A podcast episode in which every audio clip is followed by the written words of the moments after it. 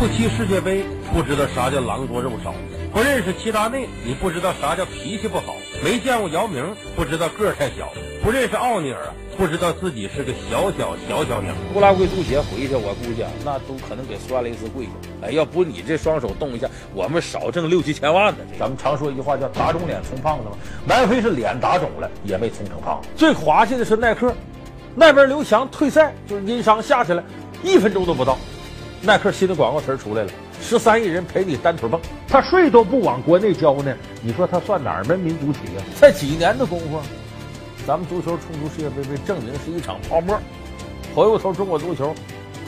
该那个德行还那德行，该那孙子样还那孙子样。咱们干的是买卖，挣的是钱，不要硬往为国争光的上扯。大师意味着你对这个行业的推动和付出，你立的不光是一个现实的艺术标准，你还要立一个精神标准。中国社会对善和美的追捧，要远远高过真。刘翔好不好？问问局领导。刘翔行不行？问问孙海平。啊，这刘翔伤没伤？问问赞助商，伤势大不大？问问董事长。踢足球不敢开大脚，开大脚出国了。练中长跑必须得办出国手续，只能练短跑，这长跑就干出来了。清一色男篮，个大的、威风的，搁到前头。所以我就琢磨，咱们中国呀，决定这个谁是旗手的领导，可能过去是卖水果出身。为啥呢？把个大都摆前头吗？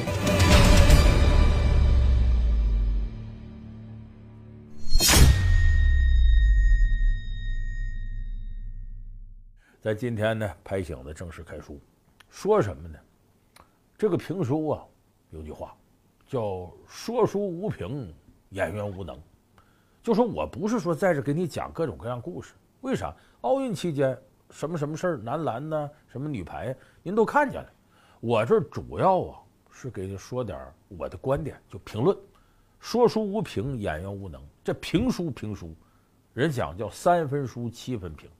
可是呢，那毕竟是评历史人物，咱说个隋唐啊，说个秦汉呢，啊，讲讲秦琼啊，讲尉迟恭，跟您没什么关系。但是咱们现在奥运会这评论不一样了，有一些观点上的冲突是很尖锐的。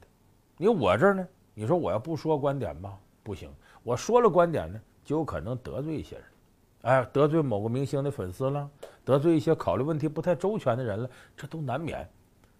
但是呢，我要是不是进行这种评论的话呀，恐怕对不起您这晚上，哎，这八点钟这么好的点儿，您也不出去喝酒去，也不出去唱歌去，也不出去跳广场舞去，就坐到手机前就听我一人在这说，我得对得起您，得把我真实的东西、真实的观点都敞露出来。所以咱们今天这期体育评书啊，和头两天比呢，可能这刺儿啊还要稍微多点儿。我也给大伙儿说一些呀，这个。电视广播里头不常说的，或者不怎么能播得出来的，我得对得起您看我这份心。行，咱们闲言少叙，拍醒了开书。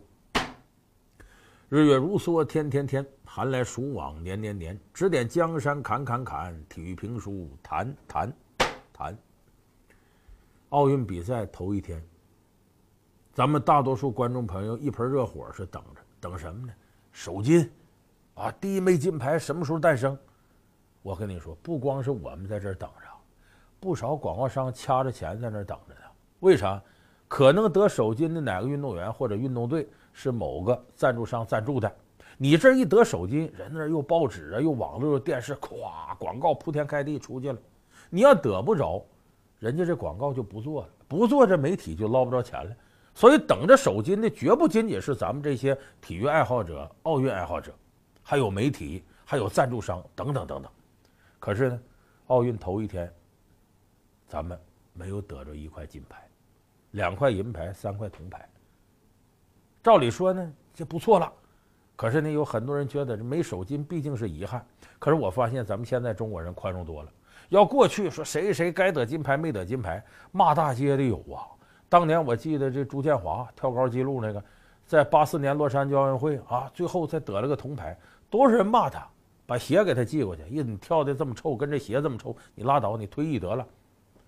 还有的人说，三十五届平壤世乒赛，李芙蓉带队最后咱们乒乓球队输的挺惨。有人跟李芙蓉说：“你呀，别回来了，你就在平壤那儿跑着几跑着步，转几圈回来，锻炼锻炼你身体素质，带着你队员，别弄得像郭跃华似的，关键时刻净拉伤。”反正当时中国人是不太宽容，但现在你看孙杨，没有得了金牌是银牌，大家都说可以了，不错了，还是很宽容的。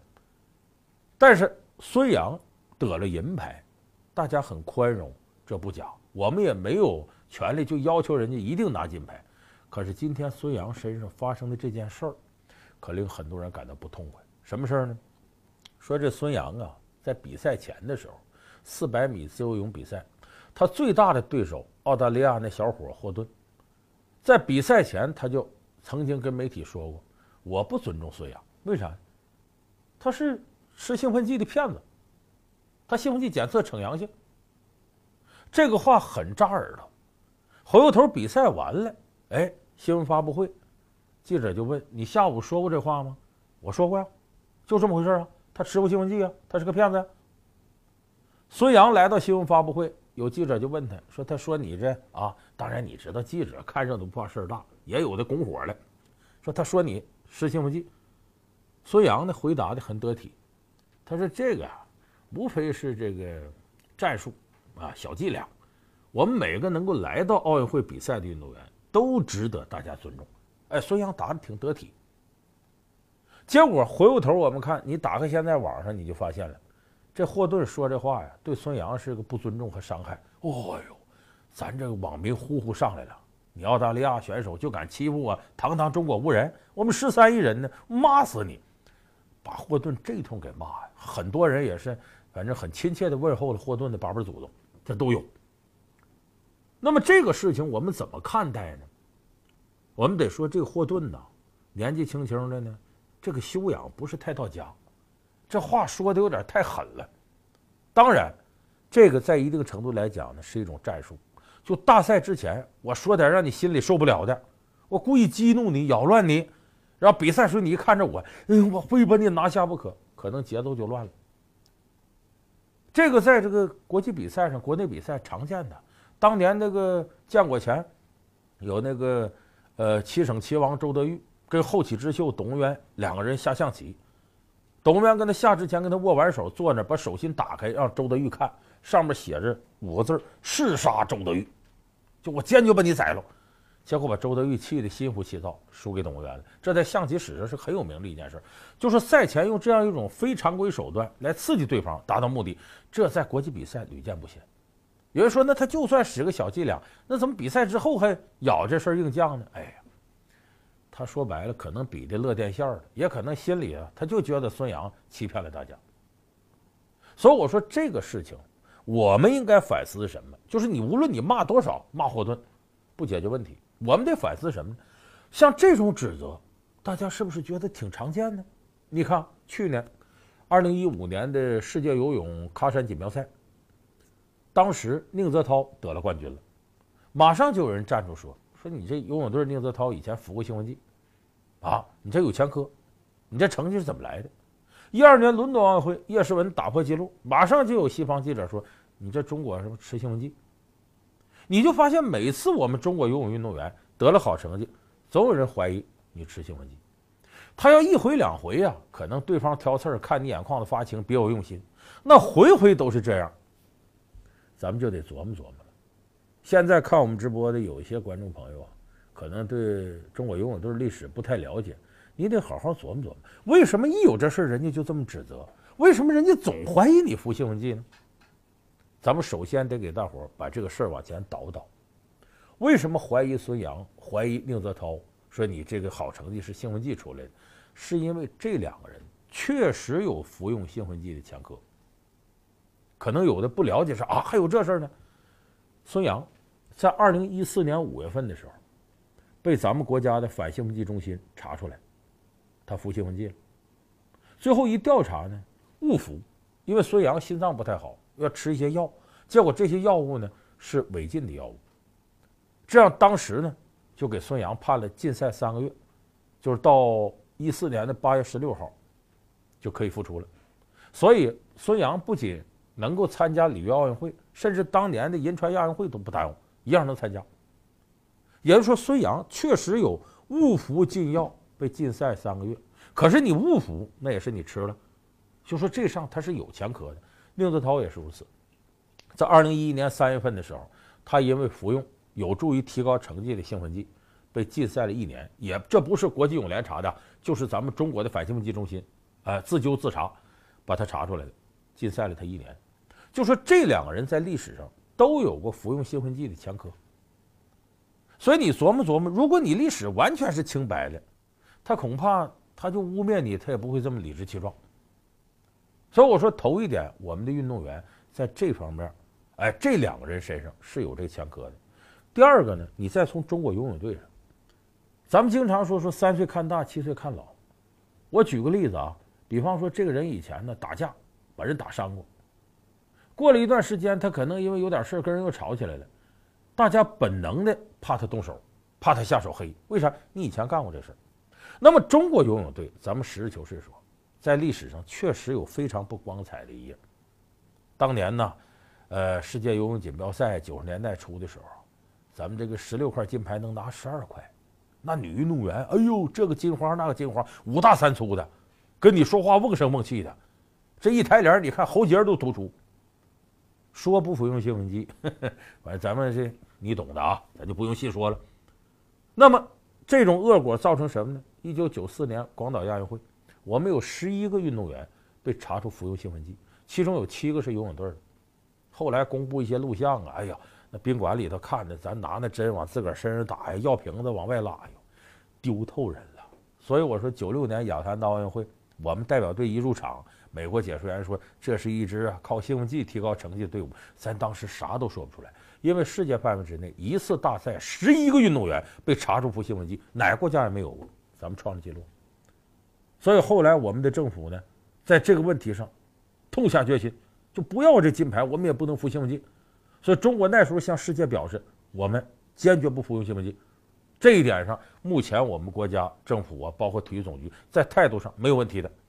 可是，在那之后呢，依然偶尔的有那么一个两个的服用兴奋剂的，而这其中就有游泳的运动员。说白了，中国游泳历史上有不光彩的一页。你现在你看，咱们经常听什么欧阳鲲鹏禁赛了，终身禁赛，什么宁泽涛一年了，孙杨三个月，跟游泳队真有关系。所以这个事儿累加在一块儿，你说人家看你有好成绩，怀疑你，你琢磨琢磨，是说他可能心思重了，功利心强了。但是，如果你历史上清清白白，什么事都没有，可能人家也不会这么明目张胆的说出这样话。再有一点很重要，就是各个国家说白了，运动员有的时候，咱说不客气，天下乌鸦一般黑。你澳大利亚、你美国游泳运动员不服兴奋剂吗？这几年查出好多了，但是查出来是查出来，我们最在乎的是什么？集体服用兴奋剂，甚至是国家行为服用兴奋剂。为什么钱东德？被这个体育界唾弃，国家组织服用兴奋剂。为什么这次俄罗斯处罚的这么严重？就是怀疑他国家行为组织服用兴奋剂。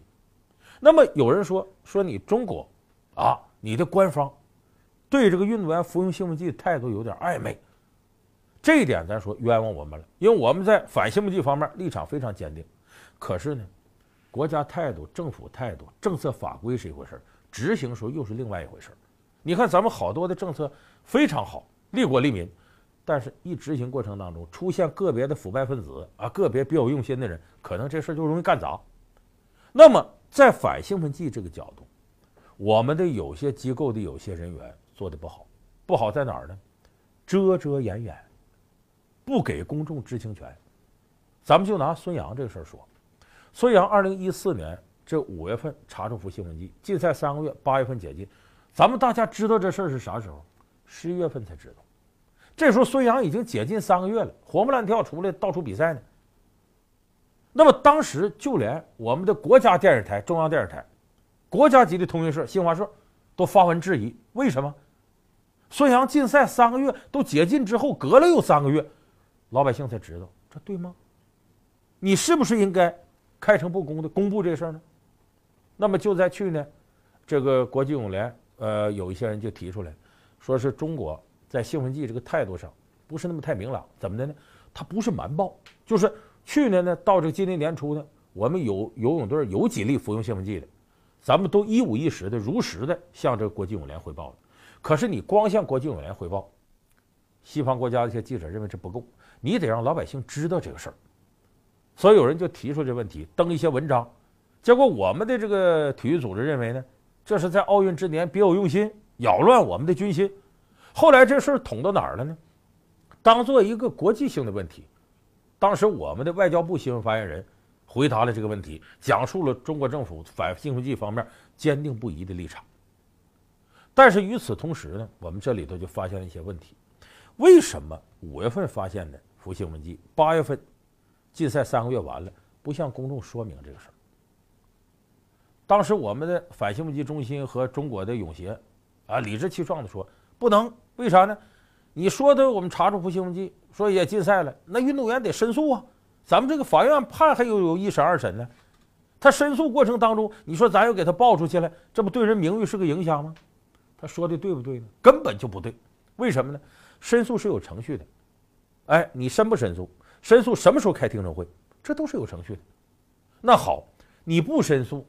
也不知猴年马月开听证会，那这个消息就石沉大海了呗，就老百姓黑不提白不提就不知道了呗。那好，我想问一下中国反兴奋机构的某些人啊，马家军服用兴奋剂这个事儿，不是赵瑜锲而不舍的调查，就这么的还中间把服服兴奋剂那段给删了呢？二十多年来这个事儿就石沉大海，如果不是调查记者坚持不懈的追下去，这事儿我们能知道吗？包括当年九四年广岛亚运会十一个不用兴奋剂的。在当年，我们有多少公众知道这个事儿呢？那好，你那不开听证会，大多数运动员什么呢？心里也有鬼，拉倒，我也不听证。好，你那不开听证会，我们就等着。你八百年不开，我们就等八百年。那么，我们想说的是，拿公众的知情权放到哪儿去了？所以这个事儿上，我们做的非常不到位。本来孙杨误服这个事儿很好解释的，你为啥要遮遮掩掩呢？包括宁泽涛说禁赛一年，二零一一年的时候。官员到现在，宁泽涛出了名了，没有人站出来解释这个事儿。结果大家就感觉神神秘秘的，怎么回事？就本来你是没啥事儿的事儿，你非要遮遮掩掩，大家就认为你一定有事儿。这就是老百姓心里的有罪推定。就比方说，你俩人站到这玻璃后头，本来呢你干啥呢？这玻璃透明，我们都能看见。你非在那搁个毛玻璃，我们啥也看不着了。那就是你俩在后头没干坏事，我们都不能信。你没干坏事，你搁毛玻璃干嘛？你挡着我们干嘛？所以这个事情上，就我们某一些的官员做的确实不够地道，也可能呢是别有用心，也可能呢业务能力低下。这不是呃，今年四月份有个消息吗？呃，国际反兴奋剂中心呢，给中国反兴奋剂中心停牌了，就你四月四个月以内，不让你干这个干那个了，正好把奥运会涵盖一下。人家给出理由啊，挺含蓄，说你们业务能力不行。你看这个消息我说出来，可能现在屏幕前大多数的观众朋友不知道。哎，这个消息也黑不提白不提。你说咱这媒体，哎呀，有的时候一琢磨，挺好玩，真是。所以我再把刚才的问题再解释一下，他为什么会出现这情况？不是糊涂，有的时候恰恰是揣着明白装糊涂。为啥？你比方说孙杨，他五月份查出服兴奋剂，八月份禁赛三个月满，然后十月份才公布。我就怀疑，从五月份到十月份这之间，有大的赞助商，哎，要让孙杨做广告，做广告就给很多钱吧。如果你这时候爆出他服兴奋剂这丑闻来了，坏了，人家可能不掏这钱了。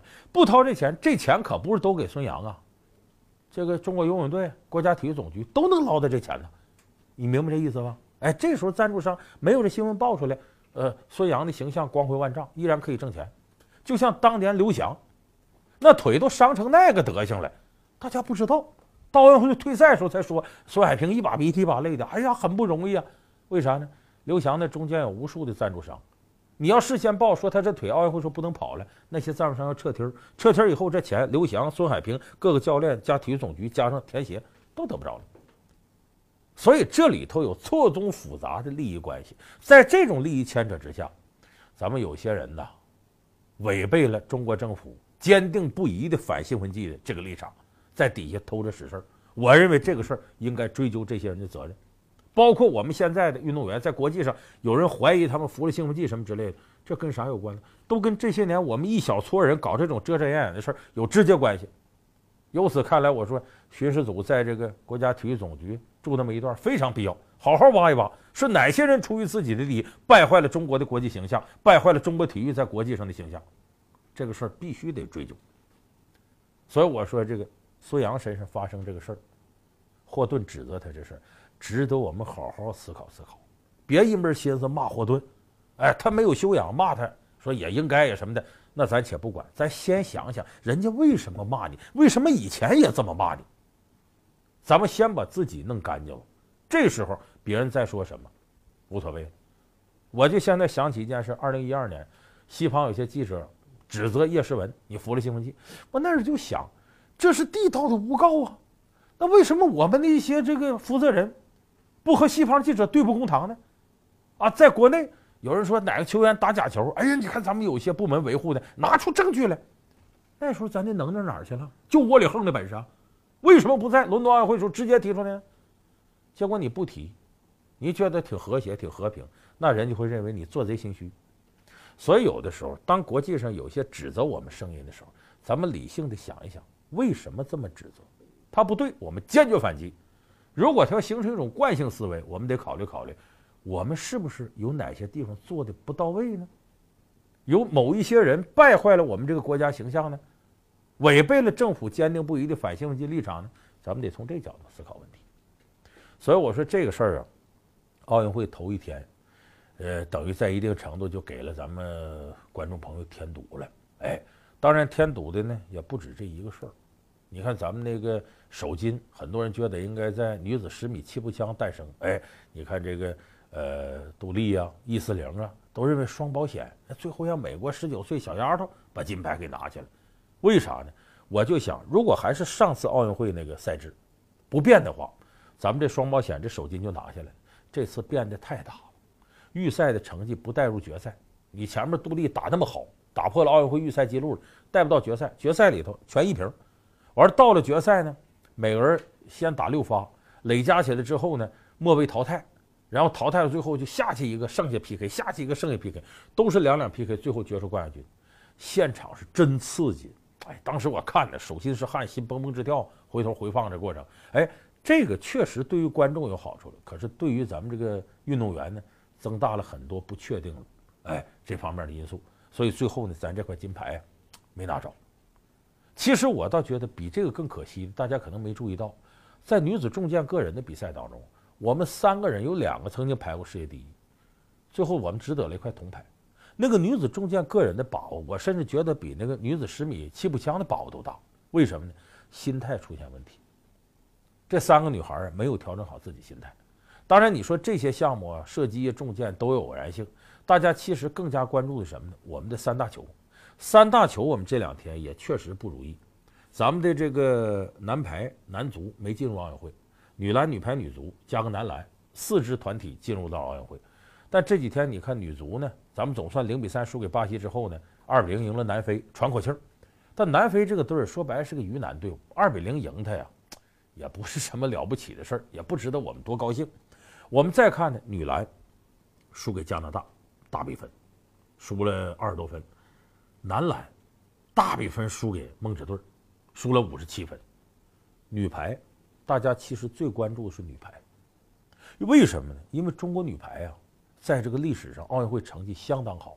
八四年，咱们是得了冠军；两千零四年得了冠军；一九九六年得了亚军。还有两届奥运会得了铜牌，一届第七，两届第五。就是你拿出这个团体成绩来看，中国女排团体成绩是最好的。尤其是呢，二零一四年呢，咱们得了世锦赛的亚军；二零一五年，咱们时隔十一年拿了世界杯的冠军。郎平、郎指导回来一带队，这几年分几步，先把全国的好队员找来，然后重用年轻人，一点点把这支队伍带的很好。所以你想，去年我们得了世界杯冠军，那今年大家期望值是什么呀？是不是希望里约奥运会咱们能够更上一层楼呢？很多人都抱着这个想法看，没想到是这个小组分组有强队儿。你像有去年的亚军塞尔维亚，有这个世界排第一的美国、荷兰，虽然是欧洲新贵，其实很多人没拿它当回事儿。没想到咱们女排想要开门红，弄了个开门黑，二比三，最终让荷兰队儿玩了个大逆转。很多人看之后很失望，指导说郎指导出现指挥失误。那惠若琪那能力就不行，怎么还能用他呢？啊啊，那谁跳发球那么好，怎么关键时候不让他上呢？很多人指责郎平，其实我倒觉得郎指导这些都不算是什么大的失误，也不是什么战术失误。我倒觉得郎平稍微有那么一点轻敌。不是很拿荷兰当回事儿，这倒是真的。再有一点，你别忘了我们这支球队，你以为前年的亚军、去年的冠军就真具备里约夺冠的实力吗？里约夺冠得过八关，对运动员的体力、耐力、心理考验要远远大于世锦赛和这个世界杯。而我们现在这队员平均年龄二十多岁，你看大家说这场比赛表现好的，一个是第一主力朱婷，再一个十九岁小将龚翔宇，龚翔宇凭着自己能力一点点把过去队长曾春磊都给挤出去了。还有呢，大家熟悉张常宁、袁心玥，啊，这个呃自由人丁霞，完还有一个接应二传，二传手林丽，这六个人可以作为中国女排主力。那么这六个人加一块平均年龄多少？你能想象吗？二十一点五岁，这个岁数在国际大赛上太年轻。就是我们现在这支中国女排啊，经验非常不足，都是年轻运动员。所以年轻运动员呢，你看着要打疯了，谁都挡不住，见人杀人，见神杀神。可是，一旦要遇到一些困难，他调整的能力，照老运动员就要差很多。就是我们现在这个以绝对年轻人为主力的这样一个阵容。郎指导可以告诉他们怎么打，但不能替他们上去打。所以这支球队，你看，在决胜局十比七领先荷兰队的时候，他的调整出现了很大的问题，就对这种困难应对不足。所以我说，成长的代价这几乎是必然的，没有哪些队员年纪轻轻起来就一帆风顺打下去。所以这个事儿，我觉得应该给郎指导和中国女排一定的空间，太年轻嘛。然后后边的比赛，咱们一点点的。我倒觉得时间上还来得及，不是输一场比赛呀，那就进入世界末日了。所以要允许年轻人有一定的成长空间。这也告诉我们，不要以为过去女排这两年成绩好，你就想当然认为里约她应该能够拿这个冠军，没那么简单。所以我说女排呢，咱们还寄予厚望，看她后边表现。那同时我们再看大家非常关注的男篮，这男篮输的确实惨点，五十七分。但这输五十七分呢，大家也不意外，你对的是梦之队嘛。但我们感觉到惋惜的是什么呢？你看亮点是易建联，二十五分六个篮板，不错。因为易建联原来就 NBA 的，现在有人认为这个状态还可以回 NBA 打球，确实中国队第一主力。可是我们看中国队有诸多令我们失望的。你比方说已经被 NBA 相中的周琦、王哲林，还有那未来希望之星李慕豪这三个内线，哎呦，这场比赛打的软的跟面条似的，就是你跟人家对抗，基本对抗不了。心理素质也不过硬，很多人说那这年轻都这样，那可不是。九六年亚特兰大奥会说，王治郅才十七，把大卫罗宾逊帽都给盖了。你看他还是不一样。就我说从这点上来讲呢，作为一个运动员来说呢，比赛这种调整，他的经验都能够在大赛当中反映出来。现在我们这几个内线呢偏软，所以这一场比赛暴露中国队的问题也很多。因为这支中国队，我告诉大家。非常有可能重演九二年巴塞罗那奥运会，咱们一场不赢垫底儿，很有可能就是那样。龚鲁梅也说，我们就去锻炼队伍去了。我们基本上小组赛各个球队实力都比我们强，包括委内瑞拉都非常不好打。所以说，大家对这届中国男篮，我觉得让他练兵去吧，不要抱太大希望，真是打不过人，技不如人。而且这也说明什么问题呢？在九十年代、八十年代，中国队只要一对美国队，那输五六十分是太正常了。要输三十分、四十分都算少的。后来一直姚明出来的，咱们输的少点。所以我说姚明呢，能让中国队啊，他没法做到让中国队漂亮的赢，但可以避免我们难看的输。等姚明这两米二十六这么长个大泡沫下去之后，中国男篮原形毕露。我们现在中国男篮的水平，不如姚明的时候，也不如九六年、九四年，甚至不如八十年代，没有特点打的。你说中国男篮现在是打快呀，还是什么零啊？啊，还是如何投篮多准呢？一样都不占，人一紧逼就懵。所以我是告诉大家，不要对中国男篮抱太大的希望，这届没戏。你就看看这几个年轻人，为什么我看周琦、王哲林，我感觉有时候不太舒服呢？就这是我们的未来之星啊，这个表现实在让我们心里头有点不是很舒服。再有一点，咱们看美国梦之队，都说这届梦之队啊，你说这个詹姆斯也没来，库里也没来，又什么大牌没来。这支球队里只要有杜兰特，他就够梦之队。你说杜兰特、安东尼两个大球星，现在安东尼可不如杜兰特，剩下那些人在我看都是角色球员。你包括什么德罗赞呐，呃，包括洛瑞呀，啊，包括巴特勒呀，这些人，欧文呢，在我看都是角色球员。而这场比赛有杜兰特在，你看美国队打的那个舒服。有有一幕我看着特来气，咱们中国队技术犯规了，技术犯规不是由对方任意一个队员罚篮吗？结果德罗赞和巴特勒两人干嘛呢？咱俩谁罚？来石头剪子布，底下玩石头剪子布，根本没拿中国队当回事儿啊！你看着你不来气吗？但没办法，谁让你干不过人家了？这支球队为什么杜兰特重要呢？杜兰特的打法更加适合国际比赛。说杜兰特两米零六，其实杜兰特有两米一，臂展多少？两米三八将近，那个长臂猿呢？他在这个国际篮联的规则下，我们都知道 NBA 的三分比国际篮联要远。他投这个国际篮联比赛这个三分呢，就跟 NBA 的长距离中投似的。杜兰特往起干拔，谁都拦不住，他还带后仰，所以他要得分，手感上来，砍瓜切菜，欲取欲求。你当年我们记得上届伦敦比赛的时候，那詹姆斯、科比俩大腕都去了决赛打西班牙，我记得詹姆斯得十九分，科比得十七分，杜兰特干多少分？干了三十分，就是他在打国际篮联比赛，他比 NBA 任何一个球星都好使。你看这场比赛玩似的风卷残云，他一在场上，歘，比分就拉开。就中国队对他毫无办法，不光中国队，这届国际篮联其他球队对杜兰特都没有办法。所以杜兰特是这支球队当之无愧的一个大杀器。有他在，什么事都好办。所以，我们跟梦之队这个差距啊，真不是一年两年能比，十年八年、一百年能追上。反正我估计，我活着恐怕是看不着这一天的。这是中国队恐怕打不出 NBA 那种行云流水的篮球来。所以我们说呢，这个奥运首日啊，给我们带来了不少挺堵心的事儿。这金牌呢没拿着，但咱们说中国人现在对奥运态度越来越宽容，不是说你这非得金牌我们就捧你，两银三铜。得了五块奖牌已经很了不得了，而且你注意看，第一天产生的十块金牌来自十个国家，这是奥运会历史上从来没有的，说明现在呀，不定抽冷哪儿上了一个人，这是高度分散化的，不可能便宜事儿呢都你一家占着。当然，我们从中反思的东西啊还不止这点儿。你像今天四十八公斤级女子举重金牌决出来，本来咱们派呀一个叫侯志慧的小女孩，十九岁小女孩这个项目，结果这个项目咱没报。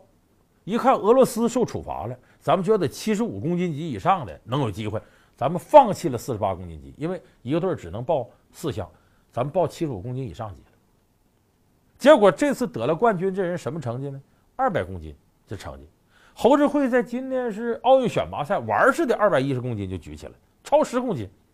这很多人说，你说他来了是不是就好办了？你说就觉得那方面能投机，一个好的队伍不应该有这种投机想法。而且侯志慧练这么多年，一下子没这机会了。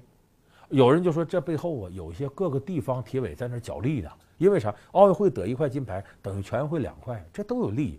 所以我说，一个奥运会绝不仅仅是为国争光那么简单，这里头有非常复杂的利益输送啊，错综复杂的地方派系争斗。就我们要通过这届奥运会看背后的一些事情，这里头都有什么文章。所以咱们虽然没法。阻止别人说你这个说你那个，但是我们可以自己把自己的一些问题毛病好好检讨一下，怎么能做得更好？这就是中国过去一句老话：静坐常思己过，闲谈莫论人非。